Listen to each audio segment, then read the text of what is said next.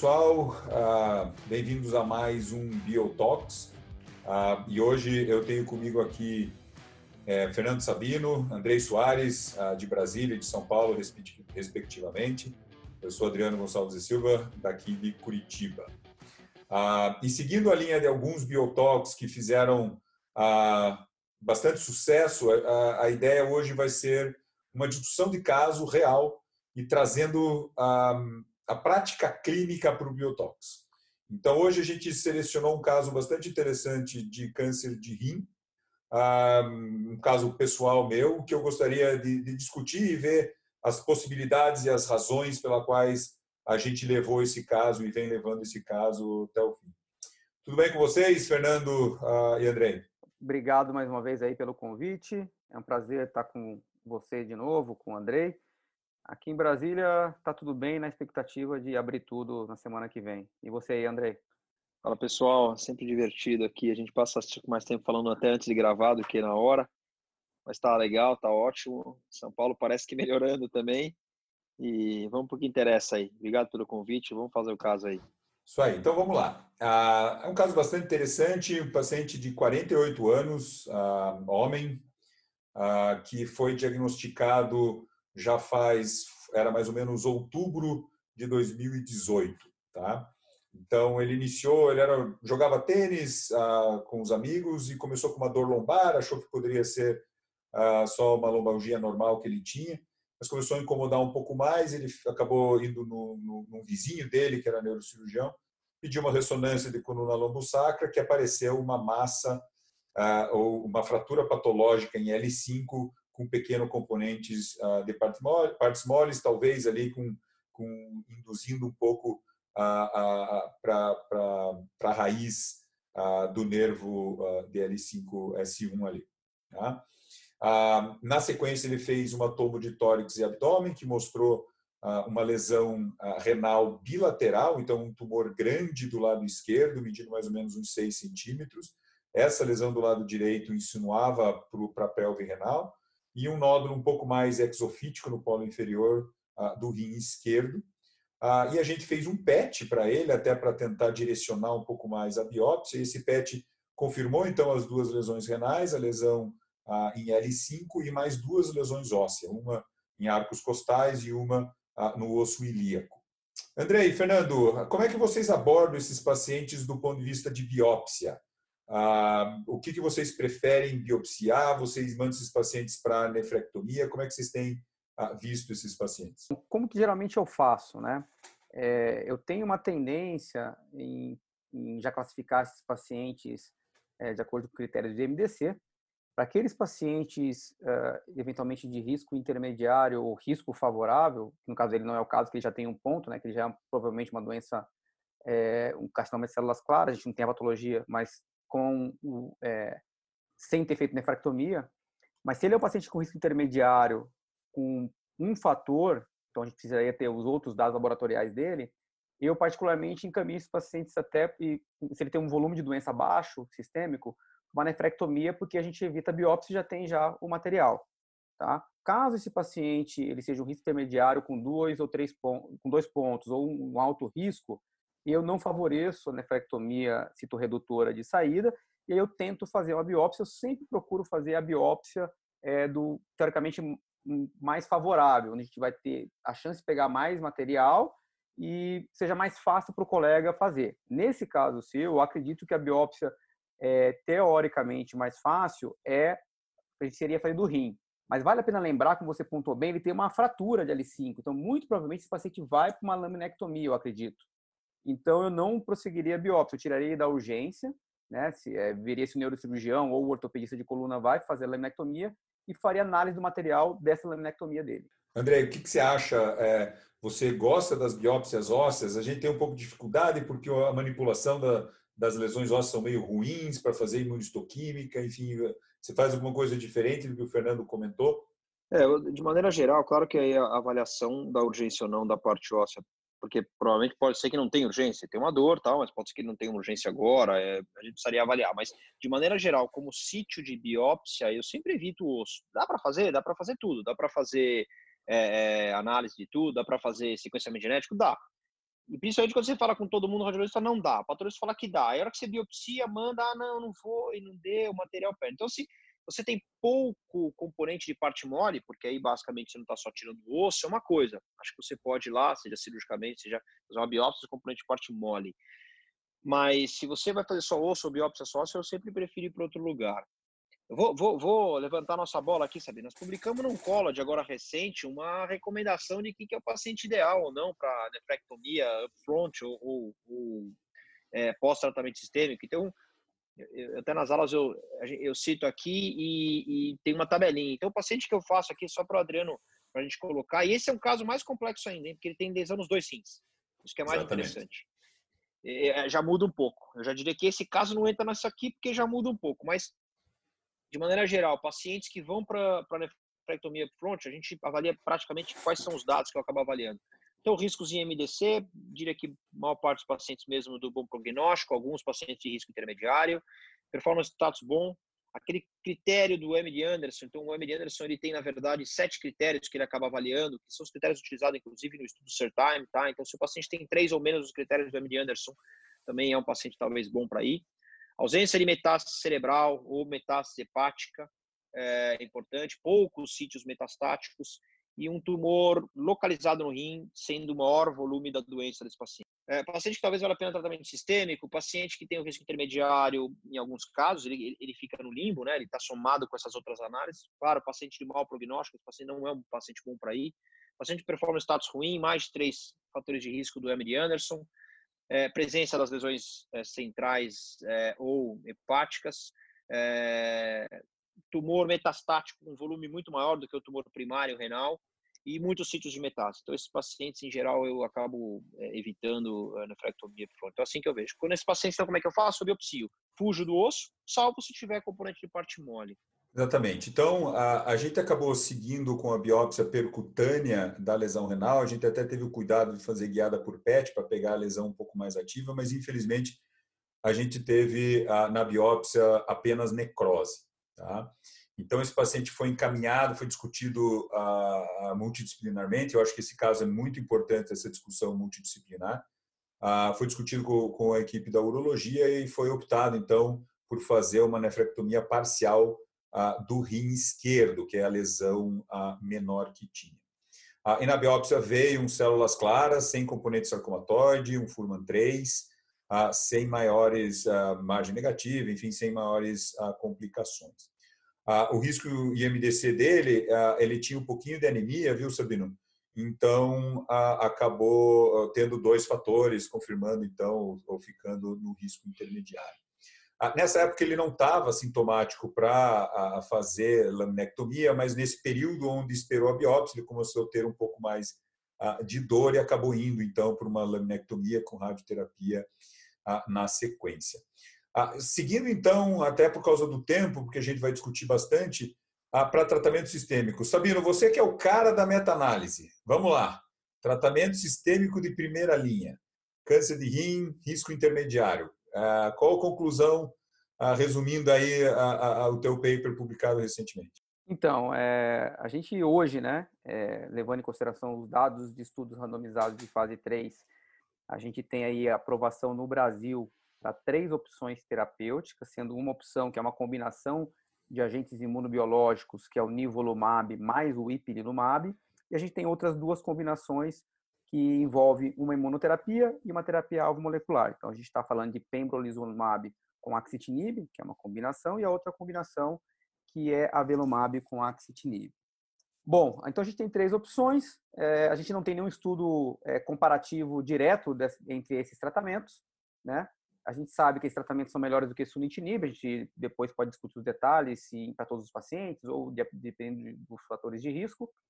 Mas fato é que é, para ajudar nessa decisão da prática, a gente já tinha visto algumas meta-análises no ano passado que incluíam esses papers, mas tinha um pouquinho de contaminação porque incluíam o paper de cabozantinib que é o paper que eu estudo de fase 2, o CABOSAN, né, que avaliou cabozantinib é, risco intermediário e risco alto, e o endpoint primário era sobre vida livre de progressão.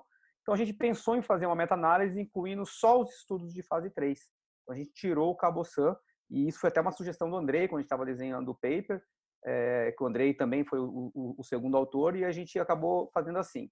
Conclusão é que não há é, diferença entre pembrolizumab e axitinib e ipilimumab e nivolumab em relação à sobrevida global. Estatisticamente falando, não tem um que é melhor que o outro. Tá? Ah, quando a gente vai avaliar a questão de qual seria o tratamento com maior probabilidade de dar certo, a gente consegue fazer isso através de uma análise chamada SUCRA, tá? é uma análise estatística, para os pacientes, tanto a população geral, independente de fatores de risco, quanto para pacientes uh, de risco intermediário alto, se você selecionar pembro e axitinib, estatisticamente parece que você tem uma probabilidade maior de estar escolhendo o melhor tratamento. Tá? Lembrando que a gente está fazendo análises quantitativas, a gente não está fazendo análise qualitativa. E por que, que eu chamo de a atenção para isso? Porque vale a pena a gente lembrar que quando a gente está falando de IP e NIVO, a gente tem hoje, é, até na atualização recente teve no ASCO geniturinário, de um follow-up de 42 meses, uma maior taxa e possibilidade de resposta completa com combinação de ipiniv do que com pembro e axitinib. Tá? Ah, então, levando tudo isso em consideração, na minha prática clínica hoje, para pacientes de risco intermediário e alto, a minha primeira opção é que o paciente use ipilimumab e nivolumab, caso ele não tenha nenhuma contraindicação é, para imunoterapia. E eu acho que, além disso, né, dessas, da toda a questão de eficácia, uma outra coisa que vale a pena pontuar para não me estender muito, é que eu gosto também de IPNIVO porque, para mim, é um estudo que tem o maior follow-up. Então, a gente tem aí um, um segmento longo. E desses, desses tratamentos que eu citei, é o único que tem ainda avaliação de qualidade de vida. E a avaliação de qualidade de vida é favorável para a combinação de IPNIVO ao invés de sunitinib. E também pelo fato de que o paciente ele usa o tratamento combinado somente nos quatro primeiros ciclos e depois ele recebe um tratamento só. E, e as duas combinações com axitinib, o paciente ele usa o axitinib junto com pembrolizumab ou avelumab é, durante todo o tratamento. Então ele é exposto a duas drogas a, a maior parte do tempo possível a gente pode também levar em consideração a questão de sequenciamento, mas aí eu vou me alongar muito, porque o André também acho que deve ter algumas considerações. É, exatamente. Eu acho que também a parte financeira, né, Sabino, um, talvez favoreça um pouco mais a combinação de IP nível, porque você faz a manutenção apenas de nível e não uh, com o axitinib, que acaba encarecendo o tratamento a longo exatamente. prazo. Andrei, Andrei, o fato dele ter oligometástase, pensando na coisa macro, pensando no qual é o plano para esse paciente dois anos depois que a gente começa o tratamento dele, por ele ser oligometastático, por ele ter lesão uh, renal bilateral, você planejaria diferente uh, do que um paciente, uh, vamos dizer, rotineiro, cheio com, com múltiplas metástases ou não? Sim, eu acho que um paciente com lesão renal bilateral me incomodaria fazer as nefrectomias de primeiro momento, mesmo aparentemente o paciente tendo maior volume de doença até renal, porque parece que tem poucas lesões ósseas, uma mais chata e tal, é, mas me incomodaria principalmente vendo a, a, perspectiva de qual tipo de cirurgia você vai fazer e qual função renal desse paciente vai ficar a longo prazo. Então, acho que teria que ser uma discussão muito importante com isso. Se a gente trouxer a chance de resposta dos pacientes que não fizeram nefrectomia nesses estudos, veja, os estudos de primeira linha, tanto combinação nivo-ip, combinação pembroax, combinação é, avelo-ax, que a gente tem hoje todas essas drogas é, disponíveis no Brasil. O único que eu me lembro que tem análise dos pacientes que não fizeram nefrectomia em termos de resposta é avelumab e axitinib, pelo menos os melhores dados. Mas mostra que 34% dos pacientes na avelumab e axitinib respondem, versus 55% do estudo de maneira geral, a, a avelumab e axitinib, mesmo com a presença do rim. Então, lembra que aqueles 15, 20% dentro de todos esses estudos que não fizeram nefrectomia front são pacientes, em geral, de prognóstico sempre um pouquinho pior. Então, eu não acho uma resposta ruim para esses pacientes, não. Então, eu faria. Eu só queria pontuar uma coisa no que vocês falaram, gente, que apesar da, da meta-análise que o Sabino liderou, eu, eu, eu participei, é, e que a gente viu que não há diferença em termos de desfecho entre os tratamentos, apesar de eu concordar com essa parte de avaliação de custo toxicidade aguda versus toxicidade a longo prazo. Eu sempre falo em toxicidade porque é uma coisa você ter diarreia grau 3 um dia, outra coisa ter diarreia grau 2 30 dias no mês. Às vezes uma grau 2 pode ser muito pior que uma grau 3, isso pode impactar a qualidade de vida, como o Sabino muito bem falou, em termos de análise e assim por diante. Mas eu tenho algumas situações onde realmente eu falo, eu preciso fazer este tratamento ou aquele meio independente do caminho, claro, se não houver uma outra contraindicação formal. Quais são essas indicações? Pacientes que eu, e aqui trazendo primeira linha, pacientes que têm um volume de doença muito alto, onde eu realmente preciso de taxa de resposta, eu acho que a combinação de imunoterapia e TKI é melhor. As taxas de resposta variam entre 55% e 60% nos estudos de Avelo ou Pembro, respectivamente a chance é muito maior. Paciente que às vezes não é nem tanto o volume de doença, mas por algum motivo eu acho que tem uma doença explosiva. O paciente talvez não vá fazer uma segunda linha. Se eu perder, eu também faço combinação IOTKI. Compensação pacientes com diferenciação sarcomatoide.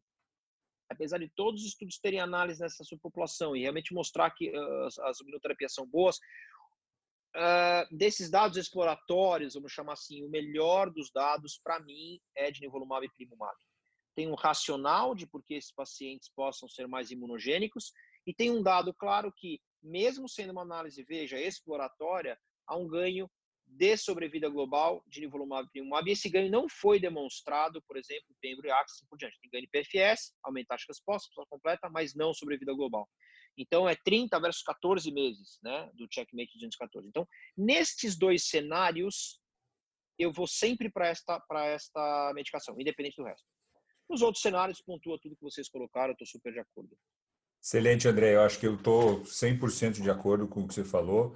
E até complementando o que o Sabino falou, além do, do, do IPNIVO, Pembro, Axi uh, e Avelo e Axi, que a gente já tem publicado e aprovado no Brasil, a gente tem o press release do Nivo e Cabo, uh, que está para sair e que aparentemente, ou pelo menos pelo press release, é positivo. Vai ser bastante interessante de ver exatamente isso, né, Andrea? A toxicidade com uma combinação TKI e PD1 que não seja é, é, é, axitinib. Então, acho que vai ser bastante interessante de ver isso daí. Então, correndo. a... Diga. Adriano, só te interrompendo um pouquinho, você levantou a bola do, do Checkmate 9 né, que é Nivo com cabo Satinib. Eu também é, espero que a gente talvez tenha apresentação desses dados no ESMO. Estou é, curioso para ver qual foi a magnitude desse dado, porque para mim, é, em rim, células claras, o cabozantinib é o melhor TKI, viu? Apesar das combinações terem sido feitas com axitinib, é, de avelo e de pembro, eu acho que cabozantinib em terapia-alvo, na minha opinião, é o, é, é o TKI mais potente que a gente tem nesse momento. Não sei se o André concorda. Sabino, eu vou te falar a magnitude. Eu não sei qual era o cálculo estatístico prévio importante, o quanto foi, principalmente eu estou na dúvida sobre vida global, porque é uma pena. Esse estudo, o endpoint primário foi sobrevida e progressão. Isso aqui é uma pena. Mas ele deu, ele, ele, né, a gente sabe que ele 0,51 hazard ratio para PFS e 0,7 hazard ratio para sobrevida global. Estou te trazendo um dado relativamente fresco. Então tá aí os números não tenho uh, uh, os números exatos das medianas, mas tenho o hazard ratio e os P's é, para te passar. 0,51 PFS e 0,7 sobrevida global. Legal. Uh, então, seguindo já no caso, então esse paciente foi realmente exposto a ipilimumab e nivolumab. Esse paciente fez os quatro primeiros ciclos de indução relativamente tranquilos. Laboratorialmente, ele apresentou um aumento de transaminase grau 1, que não, não chamava muito atenção. Após o quarto ciclo, ele fez ah, uma leucopenia grau 2 e uma plaquetopenia grau 2, ah, sem grandes maiores complicações. A gente acabou fazendo um pouquinho de corticoide, eu acabei fazendo só 40 miligramas ah, via oral, porque ele estava assintomático, mas por medo e por receio que isso piorasse. Ah, e ele acabou fazendo um PET após o quarto ciclo, que mostrou, então, uma resposta metabólica completa nas lesões ósseas. Então, tanto aquela lesão que foi feita a laminectomia com a radioterapia, quanto as outras lesões ósseas desapareceram.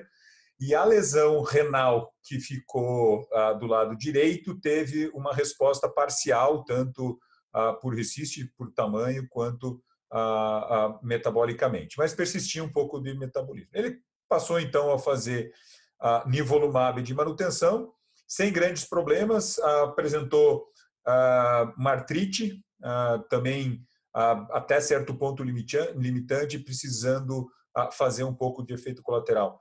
Algum comentário sobre esses efeitos colaterais que a gente vê, André e Sabino? Olha, eu vou falar uma coisa, Adriano. O, o artrite, pontualmente falando da artrite, é uma coisa engraçada. A artralgia, tá? Não artrite, artralgia, né? Se a gente for falar, tentar trazer no, no, no termo correto, artralgia. Dor articular. Era uma coisa engraçada que eh, eu virtualmente vejo muito nos pacientes que tomam a longo prazo imunoterapia. Era um efeito colateral que muitas vezes não estava presente no começo é, e que virtualmente quase todos os pacientes que eu acompanho que estão a longo prazo utilizando, artralgia é um sintoma que aparece. Muitas vezes facilmente contornável. Eu, eu, eu recomendo o paciente fazer atividade física, é, eventualmente um analgésico, se precisar, tal. Mas é engraçado. Artralgia é um fenômeno muito comum. Não sei se vocês enxergam isso. Eu conversei uma vez com o Fábio Schutz disso. Ele também vê bastante. Pacientes que ficam a longo prazo tomando, eu vejo muita artralgia. Eu tenho visto virtualmente em quase todos os pacientes também. Eu participei do estudo adjuvante do pembrolizumab, que é o Keynote 564. Ah, e a artralgia, claro, ele é placebo duplo cego, mas é, virtualmente todos os pacientes têm um certo grau de dor articular. Acho que isso é bem real. Ah, uma coisa que eu acabei não comentando sobre o caso, que é interessante, esse paciente no PET acabou é, mostrando um aumento de linfonodos mediastinais ao longo do tratamento. Como é que vocês avaliam o paciente que tem uma resposta completa e aumento de linfonodos? Quais são as suas suspeitas? Quando que vocês biopsiam? Quando que vocês consideram? Tem alguma peculiaridade rapidinho para a gente não estourar o tempo? Adriano, para não estourar o tempo, então, só antes de te responder isso, só para fazer um comentário em relação ao efeito adverso, tem um paper muito interessante que saiu no JAMA é, em abril, é o, é o, maior paper de avaliação de, de uh, efeitos adversos relacionados a imunoterápicos. É, foi feito um levantamento retrospectivo do banco de dados dos Estados Unidos. Tem mais de 25 mil pacientes que tiveram algum tipo de efeito colateral. Na verdade, esse paper foi para mostrar que é seguro, em algumas situações, aqueles pacientes que suspenderam o imunoterápico por efeito adverso, você reexpor o paciente ao imunoterápico. Tá? Então, a gente tem por exemplo, a artrite que vocês comentaram, nesse levantamento com mais de 25 mil pacientes, o tempo médio de, de que começa a ter sintomas de artrite é com mais ou menos 60 dias, ou seja, dois meses depois. E geralmente na prática é isso que eu vejo. Eu também vejo muito paciente com dor e não é na primeira semana, no primeiro mês, geralmente dois, três meses depois. Bom, te respondendo em relação, toda vez que a gente pega um paciente como esse, que clinicamente tem benefício do tratamento, e os exames de imagem também mostram isso, mas potencialmente há uma teoricamente, progressão linfonodal, é, eu particularmente sempre que, tento confirmar histologicamente se isso é realmente uma progressão ou é uma reação, por exemplo, é, à, à, imunoterapia, né, sarcolai que a gente chama. É, tem duas situações. Se o paciente está bem tranquilo, eu peço para biopsiar, e for de fácil acesso para biopsiar, eu peço biopsiar. Se eventualmente o paciente está é, tá um pouco resistente à biópsia, ou não é uma biópsia tão tranquila, que vai colocar em risco o paciente, considerando que o paciente está tendo benefício clínico do, do, do, tratamento e tem resposta nos outros sítios, eu opto por observar. Já que a gente vai ter que repetir imagem desse paciente, eu opto por observar. Não faço nada diferente. Não sei se o Andrei também tem a mesma visão. Não, é, eu concordo. Assim, a gente tem que pensar muito em reação sarcoide-like. Tá? Eu queria só trazer para o dia a dia não pode queimar etapa nos pacientes que fazem imunoterapia e progridem, respondem tudo, estão muito bem clinicamente e progridem só é, é, lesão linfonodal. Tem que estar tá na cabeça. Então, assim, trazer um pouco números de, de, de revisões que a gente tem para a prática é um pouco mais comum quando você usa sozinho ou combinado ipilimumab, é um pouco mais comum melanoma do que outros tumores, é, o tempo de aparecimento varia relativamente bastante, entre três, e, entre três meses e dois anos pode aparecer. Uh, eventualmente, em, em, termos de 14 semanas, é o tempo mediano numa, nas principais revisões que a gente vê. E a localização é o que você está falando, Adriano. Muitas vezes é mediastino o principal local, mas a gente pode ter vários outros. Pode ter é, é, aqueles intrapulmonares, axilar, a gente pode ter em vários outros pontos. Então, é muito importante. E, e a sua incidência varia de menos de 1% em, em alguns artigos até mais ou menos 4 a 5% em outros.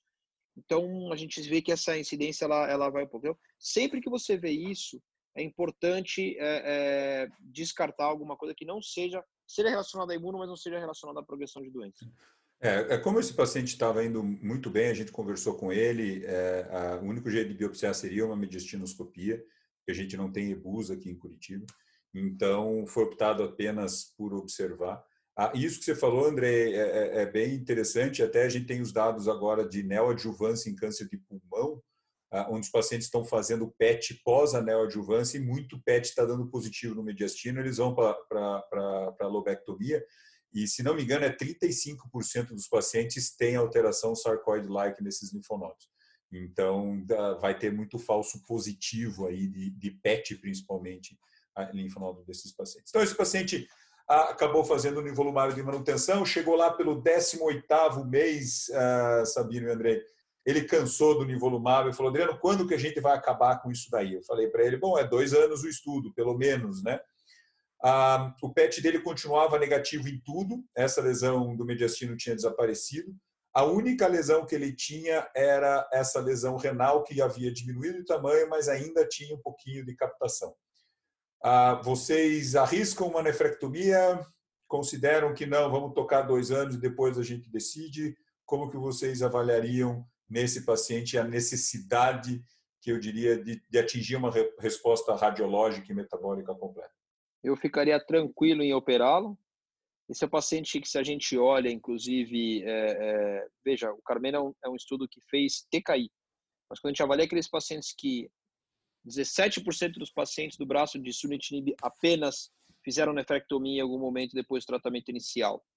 Desses 17%, infelizmente, eh, na verdade, a gente viu ali que não foram pacientes que foram para nefrectomia de urgência. 80% desses 17% fizeram na verdade, nefrectomia com intenção citorredutora. Quando eles fizeram análise comparando a sobrevida mediana desses casos, 48 meses versus 15 meses. Aí entra um pouco na nefrectomia que sobrou e aí entra como sítio único de doença no paciente está cansado de tomar a terapia, assim por diante. Eu estaria bastante tranquilo, na verdade até encorajado em fazer, desde que ele não entrasse em uma diálise, porque ele já fez uma nefrectomia parcial do outro lado. E, claro, o urologista vai ter que falar para mim, olha, parcial, tal, a função renal dele está mais ou menos, vai perder um pouco de rim, vai dar para ficar. Desde que ele não entrasse em uma diálise, eu estaria bastante é, otimista em fazer uma nefrectomia para ele parcial, para tirar essa lesão residual. Até para ver se tem tumor aí ou não, viu? Se você fez, eu quero saber o anátomo. Exatamente. Então, ele tinha uma creatina de 1,2 no pré-operatório e estava precisando fazer já um pouco de corticoide, ele já estava com 10 miligramas de prednisona por dia por causa das dores articulares. Sabino, posso bater o martelo? Vocês dois estão querendo operar, quem sou eu para não para ir contra, mas assim, só para contextualizar ainda, reforçar talvez a opção por nefrectomia, também teve um paper recente, eu só não estou me lembrando do jornal e o primeiro autor, é uma análise retrospectiva que justamente eles separaram aqueles pacientes que tinham respondido, não, não um número grande de pacientes, mas aqueles pacientes que tinham respondido a TKI, tá? Não é imunoterapia é, e que eles selecionaram quem respondeu e fez uma nefrectomia depois, meio estilo Surtime. Uh, e aparentemente, quando você seleciona por resposta, parece realmente que te, teve um benefício aí de um aumento de sobrevida, tá? É, então, assim, levando para esse contexto do, desse paciente, considerando talvez que esse seja o único ponto de doença que sobrou, o paciente foi tão bem com o tratamento, uma resposta tão boa, e como o Andrei pontuou muito bem, é, ele tem uma função renal adequada e é possível talvez fazer uma cirurgia é, que não vai impactar a função renal, uma, uma cirurgia poupadora de néfron. É, eu, eu, particularmente, para esse paciente, eu iria. Eu iria para essa cirurgia e, como o Andrei falou, muito curioso para saber o que, o, tinha, o que tem no anatomopatológico, se é que ele foi para a cirurgia. É, então ele foi realmente para a cirurgia, foi bem discutido de novo, uh, multidisciplinarmente com a urologia ah, e eles achavam viável de fazer uma nefrectomia parcial. A gente tinha muito medo de ter que fazer uma nefrectomia total ali por causa da, da função renal. Então ele foi para a nefrectomia, o anatopatológico mostrou ou confirmou também um, um carcinoma de células claras, tá? Ah, tinha muita necrose, muita reação inflamatória. A descrição do cirurgião é de que era um tumor extremamente friável, o que é o que a gente imaginaria um paciente tratado com imunoterapia por um ano e meio. Ah, teve um certo grau de sangramento no operatório, ah, mas saiu sem grandes intercorrências, dois dias do hospital, sem grandes, sem grandes problemas. No anátomo patológico veio 40% de tumor viável e, 60% de, necrose ou fibrose ou, não tumor viável. Andrei, para terminar esse caso, ah, você manteria ou tentaria manter a imunoterapia por mais algum tempo ou depois da cirurgia só acompanhamento daí para frente? Olha, pergunta de um milhão, principalmente nos tumores que não melanoma. Tem pouco estudo dizendo o tempo ideal para parar, no sentido de responder os completos. Melanoma a gente tem alguns estudos, né? Pacientes, sei lá, com seis meses, acho que de resposta completa, é bastante tranquilo você parar. Os poucos que, que recorrem respondem bem no resgate e tal. Os outros tumores não tem muito. Neste paciente, eu pesaria um pouquinho os riscos, benefícios e a, e, e a percepção do paciente, o quanto ele quer. Um paper muito interessante sobre Patients Preference, publicado na ASCO desse ano, vale a pena em rim. Vale a pena entender porque, assim, ele não é uma verdadeira resposta completa, porque ele tinha imagem positiva e confirmou que ele tinha tumor viável na nefrectomia. Apesar de agora ele estar tá aparentemente resposta completa, mas ele está porque você tirou e eventualmente ele não está um tempo sem resposta completa. Mas se o paciente estiver tolerando mal, precisando de corticóide, incomodado, eu pararia e, e, e, jogaria um pouco a sorte até, não, não sabe, né? Porque não tem ciência para dizer isso. E eventualmente se ele, se ele é, recidivar, aí minha, a só minha dúvida que vai ficar para você, acho que a gente pode fazer um outro podcast. Vou deixar essa dúvida. Se ele recidivar, você faria uma nova indução? E eu vou deixar a pergunta aqui. Você que modera, mas eu deixo. Ele separa, ele vai recidivar, você vai dar, voltar a dar nível você vai dar Nivo e IP pensando que deu certo, a lá melanoma, a lá o paper publicado na JAMA agora há umas duas semanas, falando um pouquinho sobre isso, Rechallenge para esses pacientes, é uma experiência de alguns centros nos Estados Unidos, se não me engano, quase 70 pacientes, como o Rechallenge lá é, é, é melanoma. Andrei, não sei, você, você provocou que Nivo e Cabo. o Sabino falou que Cabo é a melhor droga. Você falou que Nivo e Cabo, o hazard ratio é bem baixo. Não sei, talvez Nivo e Cabo entrem no jogo. É, Legal, Sabino. E, e, e para esse podcast, viu, que você está sugerindo, a gente tem um paper que saiu hoje ou ontem no JCO do Brian Rini, é, de pacientes que receberam é, anti-PDL1 isolado em primeira linha, né, podendo ter recebido outras linhas com TKI, e em algum momento ele foi reexposto a anti-PD1 com IP, ou seja, ele não poderia ter recebido IP antes. E mostrou taxa de resposta mais ou menos 20% nessa população, tá? É estudo retrospectivo, mas assim, só para pimentar. Em relação ao que você, essa pergunta de será que a gente suspende o tratamento ou não, eu concordo plenamente com o Andrei. Para melanoma, a gente já tem isso é, um pouquinho com mais evidência científica que talvez seja seguro naqueles pacientes que tiveram algum tipo de resposta a gente suspender. Uh, vale a pena a gente lembrar, na atualização do Checkmate 214, que foi publicado no Lancet em 2019, não lembro o mês, nessa, nessa atualização, mais ou menos 52% dos pacientes tinham uma resposta maior do que 18 meses, ou seja, maior que um ano e meio. E nesse paper tem um, um, parágrafo interessante que nessa população que teve qualquer resposta, não precisa ser resposta completa, que tiveram que descontinuar o tratamento, não por progressão de doença, ou por questão pessoal, ou por efeito adverso, 38% manteve a, a, a resposta. Tá? Então, assim, a gente tem um percentual bom de pacientes que mantêm resposta. Levando isso em consideração, talvez naquele paciente que tem a resposta completa, né, é, talvez, como o André falou, ele ele está precisando, está tendo algum efeito colateral, não está tolerando tão bem, está precisando usar corticoide. Eu acho que vale a pena e, e, e, a gente suspender por um tempo e acompanhar esse paciente com exames mais frequentes. Adriano, Legal. eu sei que você quer acabar, a gente já se estendeu, mas rapidinho, falando que o que o Sabino falou, tem dados do Treatment Free Survival bastante interessantes do Checkmate, já mostrado em outros congressos. Então, paciente que fica um intervalo bastante bom sem tratamento. Muitos desses pacientes pararam por toxicidade, pode até ser esse caso, e até esses pacientes foram melhor do que os pacientes que pararam por outros motivos. E o que o Sabino falou é interessante, mas há uma diferença relativamente importante no Checkmate 214, que dos respondedores completos, 86% continuavam respondendo, né? Mas dos respondedores parciais, só 61% querendo ou não, esse paciente é um respondedor parcial à imunoterapia, apesar de a gente estar deixando ele sem, sem evidência de doença agora. Mas ele tem 61% de chance de, estar, tá, de responder aí mais tempo. Ah, esse paciente, então, uh, continua em seguimento. Eu acabei fazendo mais dois meses de imunoterapia para ele depois da nefrectomia. Uh, ele realizou um PET depois disso tudo. o PET dele está negativo, então ele partiu agora só para acompanhamento. Eu tenho visto ele ah, com uma certa frequência, até para monitorar essa artralgia, eh, etc. Então, quero agradecer, Fernando e Andrei, ah, pela participação.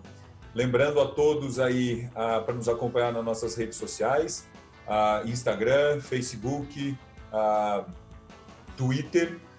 E se vocês tiverem algum caso interessante que a gente queira, que vocês queiram que a gente discute aqui, pode mandar para o nosso e-mail, pode mandar nas, nas redes sociais. Nosso e-mail é bioeducation.bioeducation.com.br. A gente pode entrar em contato com vocês, entender um pouco melhor do caso. Vocês podem a, até participar do Biotops aqui para passar um pouco mais essa realidade do dia a dia em todo o Brasil. Então, um grande abraço a todos.